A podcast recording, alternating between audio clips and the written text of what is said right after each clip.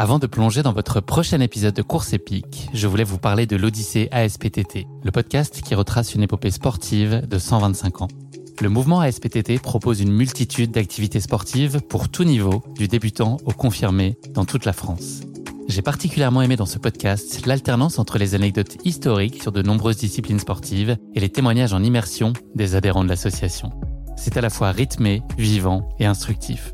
Avec ce podcast, vous allez vous plonger dans l'odyssée de cette association, véritable pionnière dans la démocratisation du sport en France. Et puis les quatre épisodes de l'odyssée ASPTT mettent en lumière ce qu'il y a de plus essentiel dans le sport selon moi. Les notions d'égalité, de solidarité, d'inclusion et d'accessibilité. Et dont la course à pied est d'ailleurs une très belle expression, vous êtes bien placé pour le savoir. Vous savez désormais ce qu'il vous reste à faire. Faites comme moi, courez découvrir les quatre épisodes de l'Odyssée ASPTT sur votre plateforme d'écoute favorite.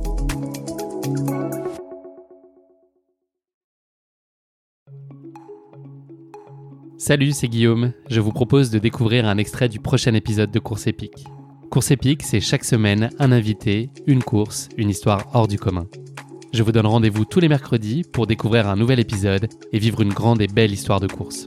Mais avant ça, place à un extrait de notre prochain épisode.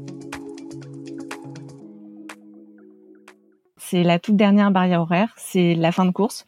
La flégère, quand on passe euh, ce ravitaillement ou cette barrière horaire, il reste plus que entre guillemets la descente euh, sur Chamonix. Donc j'avais fini.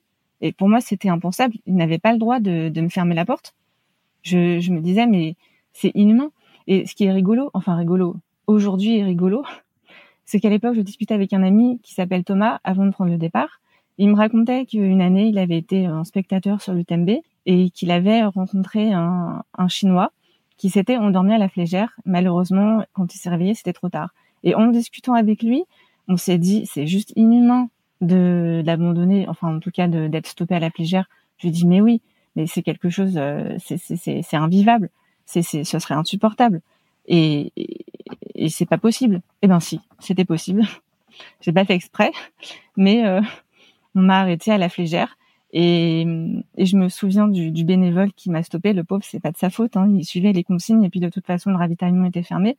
Je me suis mise à pleurer toutes les larmes de mon corps quand il m'a stoppé. Et le bénévole qui pleurait avec moi, qui ne pouvait rien faire, le pauvre. Et je lui disais, mais non, vous pouvez pas me faire ça, c'est pas possible. J'ai terminé, j'ai couru 45 heures, j'ai fait tout le dénivelé, j'ai fait deux nuits sans dormir. Vous pouvez pas me fermer la porte. Et là, je me mets à pleurer et, je lui dis, euh, mais prenez mon dossard, je vais finir toute seule, c'est pas grave, je serai hors classement, mais je vais absolument, je vais absolument arriver à Chamonix, tout le monde m'attend. Mes amis, mes parents, mon mari, tout le monde m'attend. C'est juste, vous pouvez pas me faire ça. Pour moi, c'est inconcevable. Et malheureusement, le bénévole, euh, il pouvait rien faire et en plus, il a refusé de me laisser partir parce que même si euh, j'étais hors course, euh, moi j'aurais bien voulu euh, le terminer de moi-même, mais il n'a pas voulu parce que il voyait bien que je pouvais plus mettre un pied devant l'autre. Donc je pense que pour ma sécurité, il l'a fait pour pour m'éviter tout accident. Donc malheureusement, ces sept derniers kilomètres, je les ai fait en 4x4 avec d'autres personnes euh, rescapées de la tête au vent. Et dans le 4x4, euh, c'était juste abominable. J'étais inconsolable. Et pour moi, c'était c'était irréel.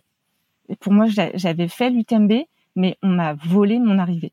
On me l'a coupé. Qu'est-ce qui se passe alors les heures et les jours qui suivent? Tu refais le scénario 500 fois, tu essaies de changer des paramètres, tu essaies de comprendre, tu encore, euh, t'arrives à peine à digérer? Alors déjà, mon arrivée en 4x4, j'ai demandé au conducteur de ne pas me de ne pas me ramener dans le centre-ville de Chamonix. Je ne voulais pas voir la ligne d'arrivée, je ne voulais pas voir euh, le, la dernière, euh, les, derniers pas de l'UTMB, je ne voulais pas voir ça. Donc j'ai demandé de m'arrêter avant. Et je ne voulais, je voulais voir personne. Je voulais voir que mon mari et mes parents. Je, je sais que ma meilleure amie m'attendait depuis longtemps et à faire des refresh sur le live trail. Je sais qu'elle était là, mais je, je voulais pas la voir. Donc j'ai demandé à ce qu'il m'arrête avant pour euh, pour éviter euh, toute cette euphorie et toute cette folie qui y a à Chamonix quand on arrive. Et donc, je suis rentrée euh, seule avec mon mari, mes parents. J'ai, j'ai vu personne. Je voulais pas voir Chamonix. Et ensuite, euh, ensuite, oui, ça a été le bilan. Je me suis dit, euh, relève-toi. Euh, après tout, tout le monde me disait, mais si, Leslie, tu l'as fini l'UTMB, tu l'as fait, t'as fait tout le D+, t'as quasiment, tu l'as presque fait. Mais dans la phrase, tu l'as presque fait, il y a le mot presque qui est en trop. Et ça, ça a été euh, impossible pour moi d'accepter ça. Donc, comme tu le dis, après on fait le bilan. Qu'est-ce qui a fonctionné? Qu'est-ce qui a pas fonctionné? Et là, j'ai pris une feuille de papier, un stylo. J'ai essayé en fait de détailler toutes les erreurs que j'avais commises parce que évidemment, si on n'a pas fini un UTMB, si on l'a presque fait, si on n'a pas franchi la dernière barrière horaire, c'est qu'il y a quelque chose qui a cloché. Donc allons-y. Je fais l'analyse de ma course. Donc le pantalon, ça, ça n'allait pas. Euh, Qu'est-ce qui a fait que je me suis blessée? Ah, alors je sais que euh, dans tous les magazines ou dans tous les coachs sportifs, on parle de renforcement musculaire. Ah oui, mais j'en ai pas fait une seule minute. Ben c'est peut-être ça qu'il faut changer. Je sais pas. Euh, analysons. Et donc en fait, j'ai fait la liste de toutes les erreurs que j'avais commises et je me suis dit, si un jour je refais un UTMB, il faut que je corrige tout ça. Sauf que hum, j'étais pas forcément prête à l'idée de, de recommencer. Combien de temps il t'a fallu pour euh, te remettre de cette euh, désillusion? Est-ce qu'on parle de jours, de semaines, euh, plus? Est-ce que ça a été jusqu'à ce que tu le refasses une nouvelle fois, que tu as dû composer avec cette douleur? Enfin, le mot est peut-être un peu fort, mais... Alors, ça, ça c'est en moi que ça parle c'est des mois à, à y penser chaque nuit, chaque matin, euh, ce sentiment euh, absolument amer de d'inachevé. Je me suis dit, euh, dans ma vie de traileuse, c'est c'est pas possible. Je peux pas continuer ma vie de traileuse sans sans avoir euh, au moins retenté ma chance. Donc après, euh, oui, l'idée suit son cours.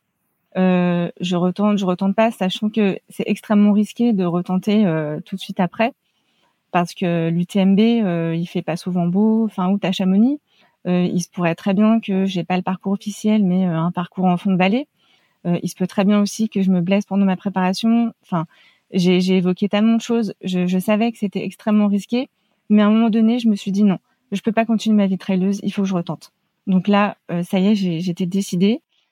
J'étais décidée et je me suis réinscrite, malgré tout ce, ce dont ça coûte comme investissement, parce que effectivement, s'inscrire à un UTMB, c'est pas euh, on s'inscrit pas à un UTMB comme on s'inscrit à un marathon.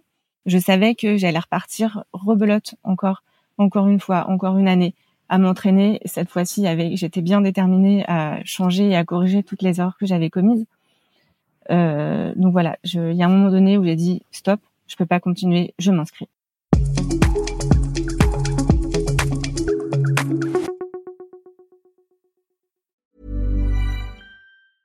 Hey, it's Danny Pellegrino from Everything Iconic. Ready to upgrade your style game without blowing your budget? Check out Quince. They've got all the good stuff, shirts and polos, activewear and fine leather goods, all at 50 to 80% less than other high-end brands. And the best part? They're all about safe, ethical and responsible manufacturing. Get that luxury vibe without the luxury price tag. Hit up quince.com slash upgrade for free shipping and 365 day returns on your next order. That's quince.com slash upgrade.